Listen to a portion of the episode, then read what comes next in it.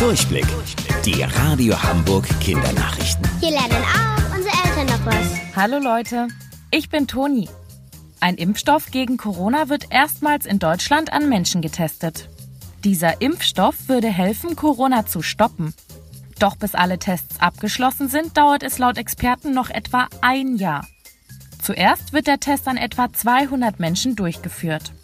Die Zahl der Tests wird dann von Phase zu Phase erhöht. In der letzten, der dritten Phase werden bis zu 20.000 Menschen geimpft, um zu schauen, ob der Stoff schlimme Nebenwirkungen verursachen kann. Also ob der Impfstoff wirklich nur gegen Corona hilft oder womöglich andere Krankheiten auslöst. Bis alle Versuche durchgeführt sind, dauert es also noch ein bisschen. Heute ist Internationaler Tag der Erde. Die Suchmaschine Google hat dafür extra ein sogenanntes Doodle gebastelt. Das bedeutet, auf der Seite von Google seht ihr nicht das normale Logo, sondern eine abgeänderte Form, in der unter anderem eine Biene zu sehen ist. Denn gewidmet ist der Tag der Erde der Biene. Bienen sorgen durch ihre Bestäubung dafür, dass zwei Drittel der Nutzpflanzen überhaupt wachsen.